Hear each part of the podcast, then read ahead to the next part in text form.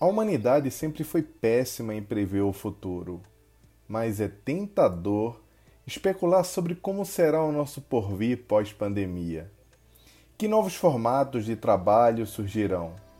Como vamos lidar com o que está acontecendo agora, já que a rotina da maioria das pessoas foi modificada e tanto o nosso trabalho como a escola dos nossos filhos se instalaram de uma só vez dentro da nossa casa? A realidade do home office veio para ficar?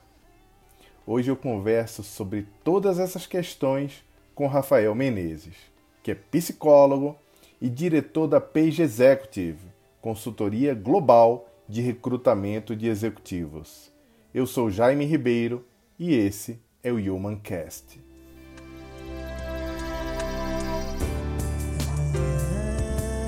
Humancast podcast que valoriza as habilidades humanas em um mundo dominado pela tecnologia. Com Jaime Ribeiro.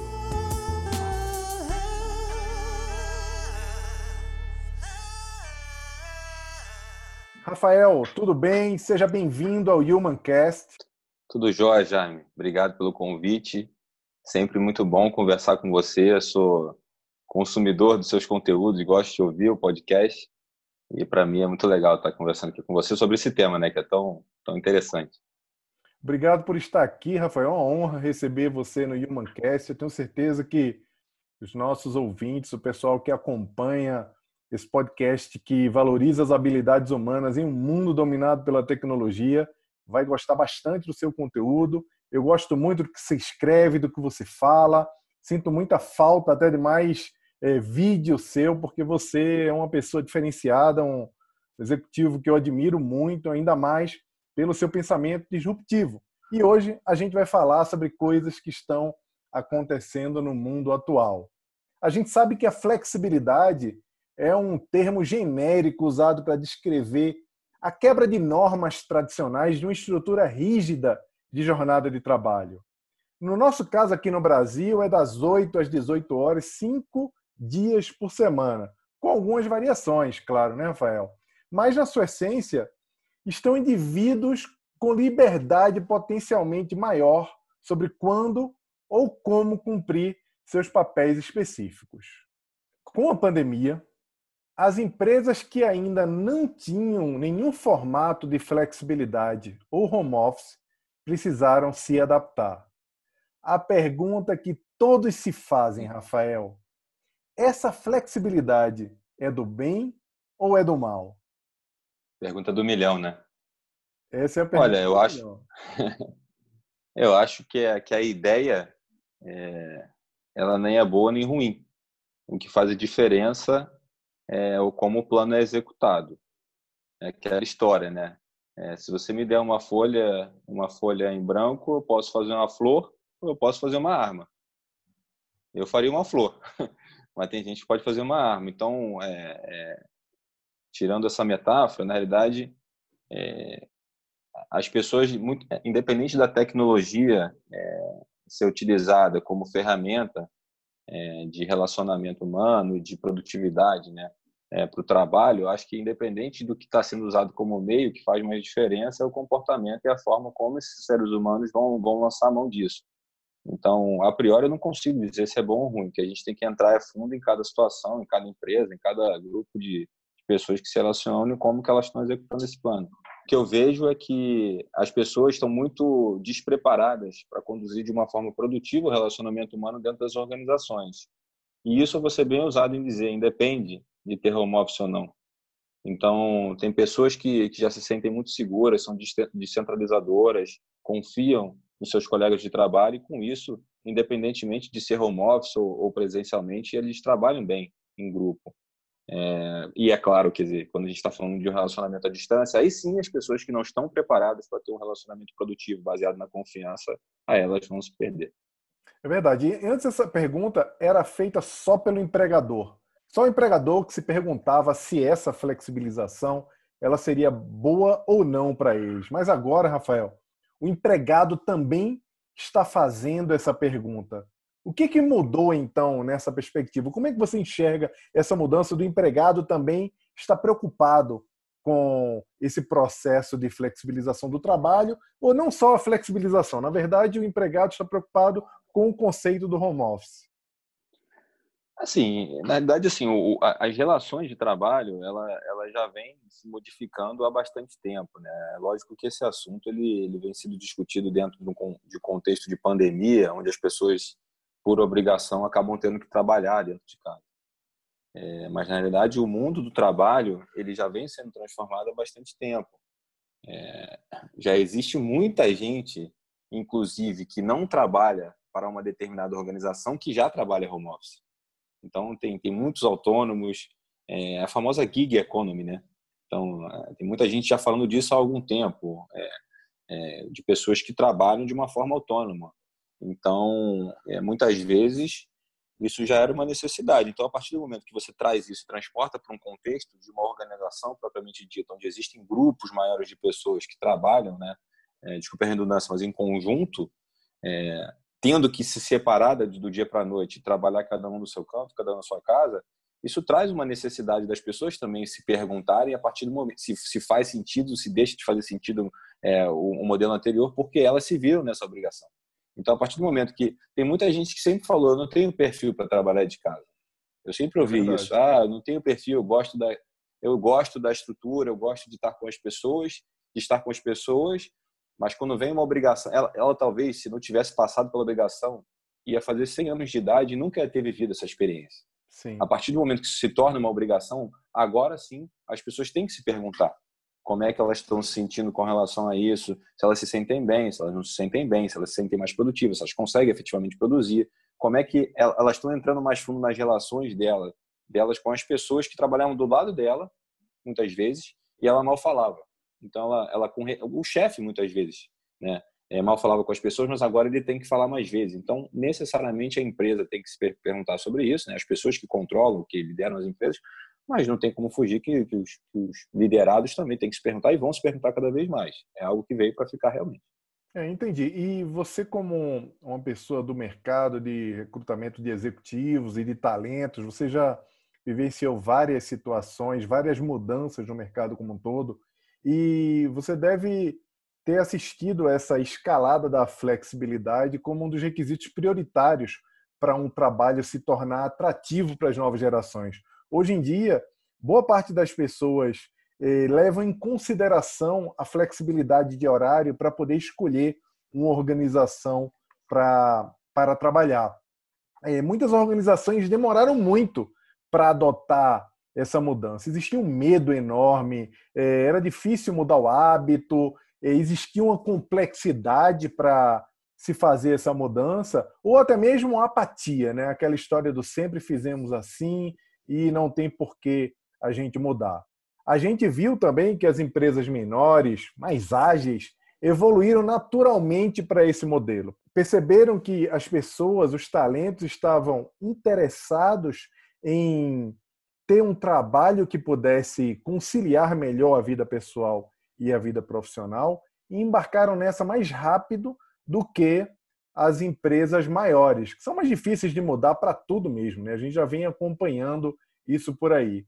Mas as empresas que passaram agora a usar o home office, Rafael, esse modelo elas vão manter, vão mudar? Como é que você está enxergando esse futuro esse novo formato que pode surgir, porque tem muita gente experimentando agora. Você acha que isso vai ficar? Sim. É, antes de, de, responder se eu acho, até de, de, acabei falando disso na pergunta anterior, que acho que sim, mas eu só queria contextualizar aqui uma parte da pergunta que você fez. Eu adoro quebrar paradigmas. Na verdade, não quebrar. Eu gosto de questionar paradigmas. Eu tenho, eu tenho ótimas experiências com empresas, vamos botar assim, entre aspas, os elefantes brancos, né, como o mercado chama, de empresas enormes, de mercados muitas vezes conservadores, e que em algum momento, que não foi só agora, mas algum tempo atrás, já vinham se movimentando de maneira a flexibilizarem suas jornadas de trabalho. Tá? Então, é, existe esse conceito, é, digamos assim, no inconsciente coletivo, de que as startups de tecnologia são extremamente flexíveis e, a, e, a, e, a, e o resto não. Tem, tem várias empresas que, que são muito flexíveis nas suas jornadas há algum tempo, inclusive, é, se aí for pegar caso a caso, é, mães é, que tiveram seus filhos e têm né, é, é, licença maternidade estendida, é, pessoas que já trabalham, estou falando de empresas de bens de consumo enorme, gigante, multinacional, que faz isso muito bem. Inclusive, é muito difícil, sob a perspectiva de quem está aqui tentando é, atrair talentos, tirar pessoas, né, apresentar projetos de outros mercados, de outras empresas, para essas pessoas que trabalham em empresas como essa que eu te falei. É, tem empresas de telecomunicações, que é um mercado essencialmente também conservador, que já tem dois dias por semana seus funcionários trabalhando home office. Então, assim, é importante a gente contextualizar essas questões, porque não são só as startups, não. Claro que elas já nascem dentro desse contexto, mas tem muita empresa que são os elefantes brancos, entre aspas, que já fazem isso muito bem. Estão é, se forçando, né? Estão se forçando porque, também para se adequar. Não... Né? Exatamente, porque é, existe, existe o fenômeno que é implacável, que você começa a perder gente. Então, são dois fenômenos que se completam que são implacáveis para quem não se ajusta a essa nova realidade. Você começa a perder talentos para outras empresas que naturalmente flexibilizam a sua jornada, o seu modelo de gestão, né? É, e você deixa de atrair também. Então, assim, você tem uma dificuldade imensa nas duas frentes. Se você começa a perder, você também tem dificuldade de atrair porque você não flexibiliza, você tem um problema. Né? Uhum. Alguns problemas, na realidade. Até de sobrevivência, então, né? Sobrevivência, o que você falou do, do, do, do, dos jovens talentos e tal, das novas gerações, se a gente for falar um pouco de números aqui, é, a geração Y, né? A gente está falando aí de, de, de, pessoas que têm idade mais ou menos de 22 a 40 anos, não é isso? Sim. Essas pessoas já são um terço, elas são um terço do nosso país em termos de população, de uma forma geral, e elas são quase dois terços da força de trabalho no Brasil. Isso é um número muito expressivo. Isso é um número muito expressivo. E essas pessoas, essas pessoas, elas vivem um, contexto muito bem trazido por você, é, extremamente focados em tecnologia, é, tanto do ponto de vista profissional como pessoal, são consumidores de e-commerce desde né, a sua é, é, infância praticamente. É, a relação que eles, que eles vivem extremamente pautado em relacionamento virtual por rede social também, que tem um lado muito ruim da história, e você gosta muito de falar sobre isso, eu concordo muito. Sim. Mas é, como é que você vai atrair esses talentos? Como é que você vai desenvolver esses talentos se você não, não assumir essa responsabilidade de flexibilizar suas gestões? Então, tudo isso para dizer simplesmente que sim, veio para ficar. Nem que veio para ficar, já estava. Já estava. Há algum tempo essa já é uma realidade né, de, de flexibilização do modelo de gestão. É, certamente quem não tinha conseguido é, experimentar ou compreender como é que é, poderia fazer funcionar o home office para algumas atividades, óbvio, tem atividade que é impossível de executar, se bem que estamos quebrando também alguns paradigmas, mas tem uma outra coisa que tem acontecido no home office, Rafael, que tem me preocupado bastante, que eu tenho ouvido, você sabe que eu converso com muita gente que está no mercado do trabalho, é, estudo muitas pesquisas que estão relacionadas ao impacto da tecnologia, o impacto de como as coisas, como o mundo vem se modificando. E eu tenho ouvido e tenho visto em algumas pesquisas que tem gente que está cansada de trabalhar em casa, gente se cansando da angústia e do cansaço, excesso de cobrança.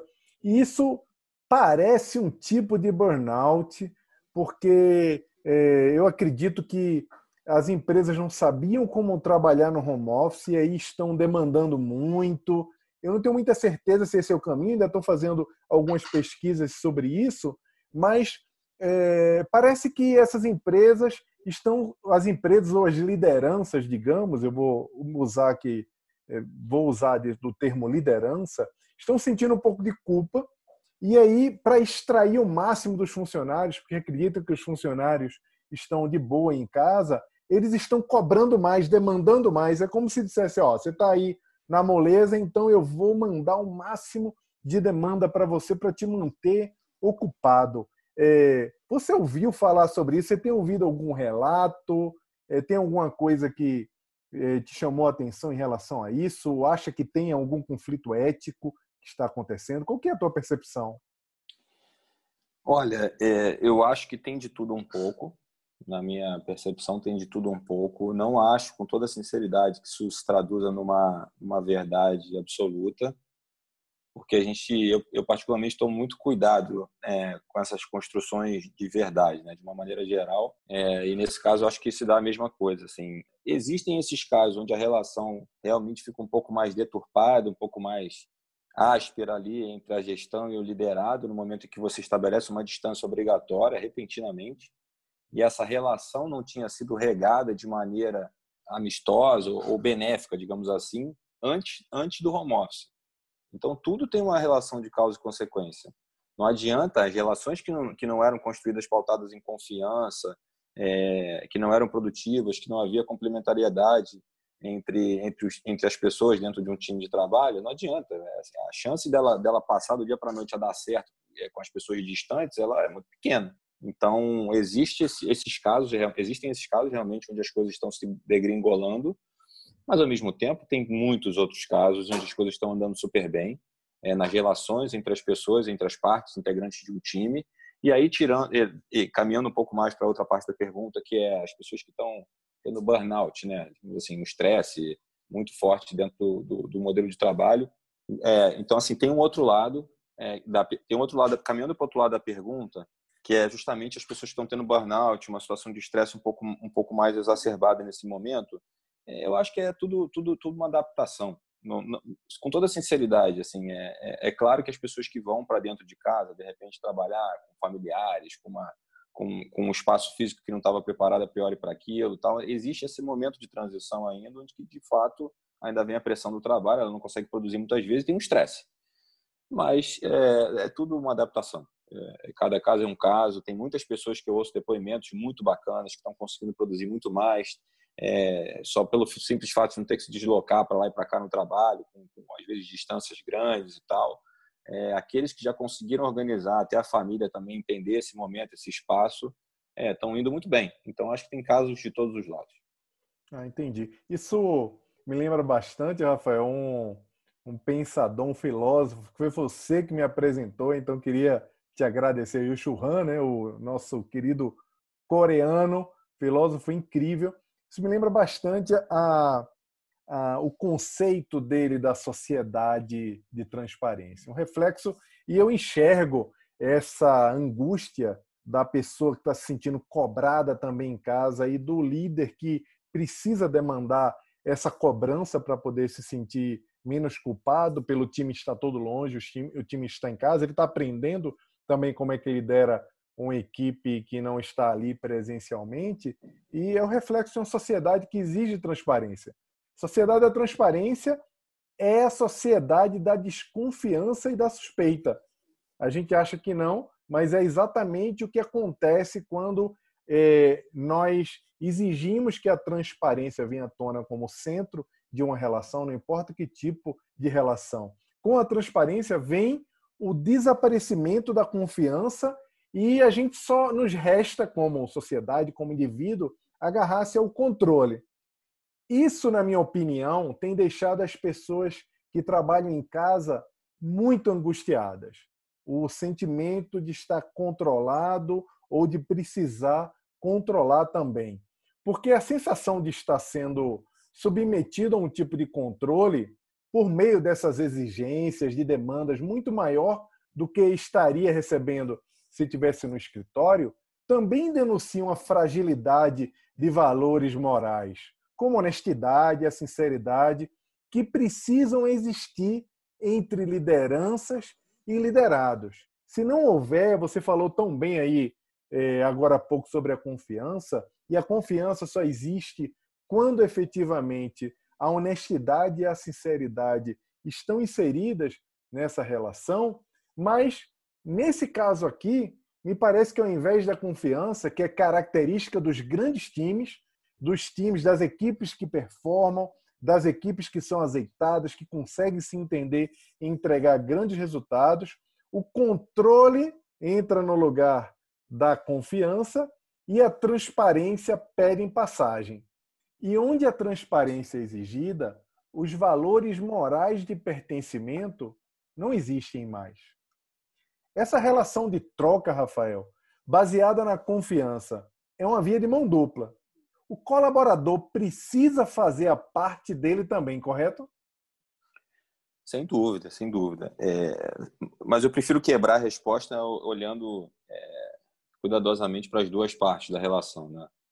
Claro que é, tem sempre mais partes dentro dessa história, mas vamos botar assim de dois seres humanos. Essencialmente, eu sou um cara que é, não gosto de rótulos, mas a gente aqui está falando, obviamente, de, de, de, cargo, de estabelecimento de uma relação de hierarquia e tudo mais, que é, que é uma tendência também a cada, acabar cada vez mais com isso. Né? As empresas estão cada vez mais dizer, é, que é uma tendência, né? Cada vez mais é, as organizações é, extinguirem vários níveis e ficarem cada vez mais horizontalizadas, né? É, olhando para essas duas partes da relação, muitas vezes o controle, se você for pensar bem, na minha opinião, as pessoas que se, que se comportam de uma maneira a serem mais controladoras dentro de um ambiente de distanciamento, muito dificilmente eu consigo imaginar que elas não eram assim antes. Ninguém se transformou num controlador, num centralizador né, do dia para a noite. A tendência é que essas pessoas já tenham sido assim no momento anterior ao home office. Então, não é o home office que transforma as pessoas dessa forma, nem transforma as relações. É, eu faço questão de dizer isso. Assim, o home office, a pandemia, ela traz uma relação de continuidade, mas uma relação exercida de uma outra forma, que é o distanciamento. Claro que você pode potencializar uma coisa aqui ou outra, mas normalmente, olhando para a liderança, é, a liderança, muitas vezes, antes de pandemia, antes de home office, ela já é feita à distância. Então, hoje existe cobrança por WhatsApp cada vez mais, é, quantas pessoas, as, as empresas hoje, elas, as organizações, elas são cada vez mais globalizadas. São muitos os casos que, desde sempre, é, é, executivos que lideram pessoas à distância, que não estão sentados do lado dele mais. Isso aí já acontece há muito tempo. Então, eu gosto de quebrar um pouco dessa, desse paradigma de que de agora vai ser tudo diferente. Não, já vinha sendo diferente de várias maneiras. Então, sob o ponto de vista de liderança, é, é isso. É, é, os líderes precisam ser cada vez mais é, seguros, porque controle vem de insegurança também né? É, humilde, porque controle vem de falta de humildade também, de, de confiar de que o outro pode trazer soluções e complementar aquilo que eu não sei fazer muito bem muitas vezes, é, sem que eu tenha que estar tá lembrando que eu sou o líder ou o chefe. E aí, migrando para o lado do liderado, sim, tem que fazer parte dele. Eu acho que, que independentemente de resultado, porque as pessoas olham muito para o bottom line, né?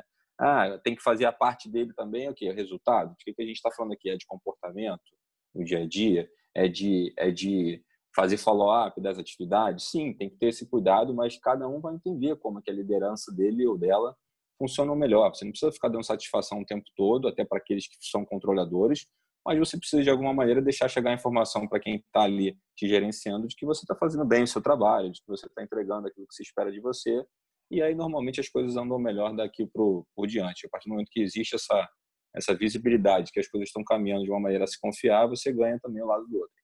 Ou seja, a construção da confiança que é tão importante. É... E aí é de mão dupla. Ninguém, ninguém a priori vai confiar mais um do que no outro. Assim, acho que é uma relação de troca. É, e aí cada um tem as suas fraquezas e fortalezas ali comportamentais para cada um ter essa sensibilidade um com o outro. É, você, você, se você tiver dois líderes, por exemplo, vamos usar a palavra chefe que eu odeio, se você tiver dois líderes, existem várias pessoas que reportam para as duas pessoas ao mesmo tempo.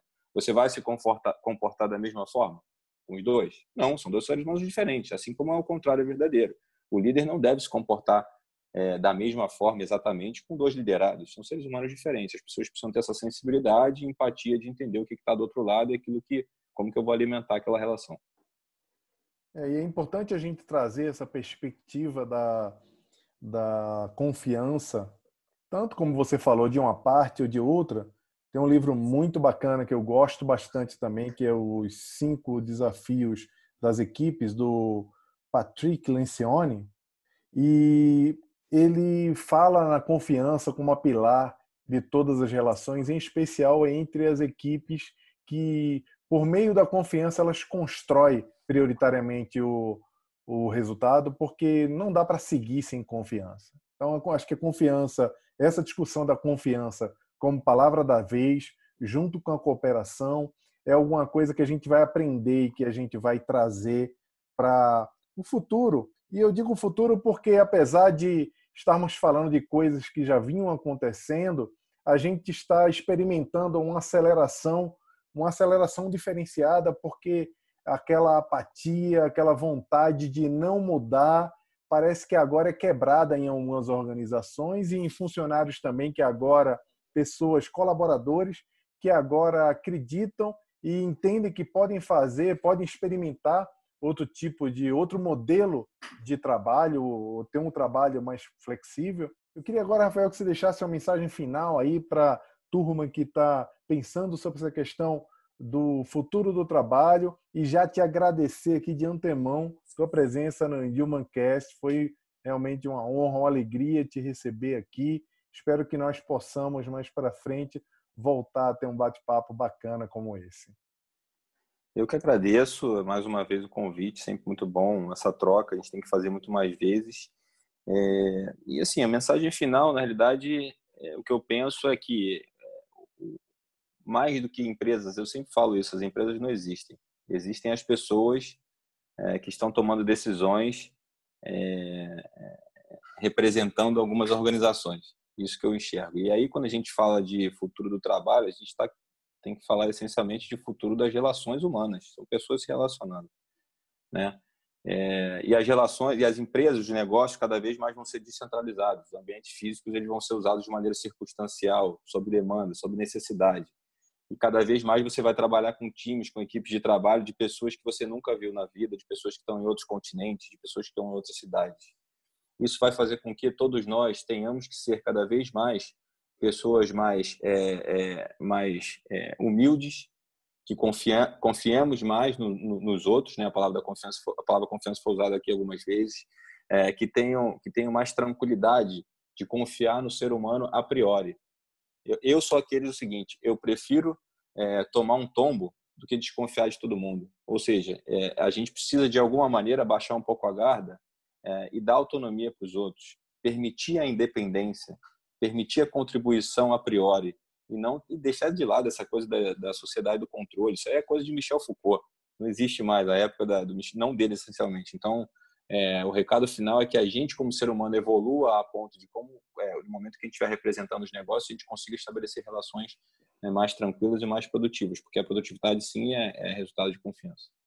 Não adianta expor puffs coloridos, colocar videogames na área de convivência ou fazer campanhas de inclusão. Os líderes precisam acolher, fortalecer os laços de confiança e colaboração. Chegou a hora das lideranças mostrarem que realmente se importam com as pessoas. Após essa crise, algumas empresas sairão maiores porque cuidaram da sua gente com respeito. A maior luta de hoje não é contra um agente externo, é entre nós e dentro de nós mesmos. A tecnologia que hoje é usada como sistemas de controle, no qual todos se observam e muitos a falsa ilusão da total liberdade, pode ser um mecanismo de compartilhamento, de confiança e de colaboração entre todos. Torço para que a nossa educação digital seja rápida, para que possamos usar esses recursos para construir um mundo mais produtivo e mais consciente. Estamos chegando ao final de mais um Humancast. Você pode seguir o Rafael nas redes sociais procurando por rafael.luiz.menezes. Eu vou deixar aqui escrito na descrição do podcast. E se você gostou desse conteúdo, compartilhe o podcast com seus amigos. E quem quiser ter mais contato com o que escrevo e falo por aí, basta me buscar nas redes sociais. É bem fácil me achar no Instagram e no Facebook, no perfil arroba Jaime Ribeiro e no Twitter com arroba Jaime Ribeiro JR. Até o próximo episódio, pessoal!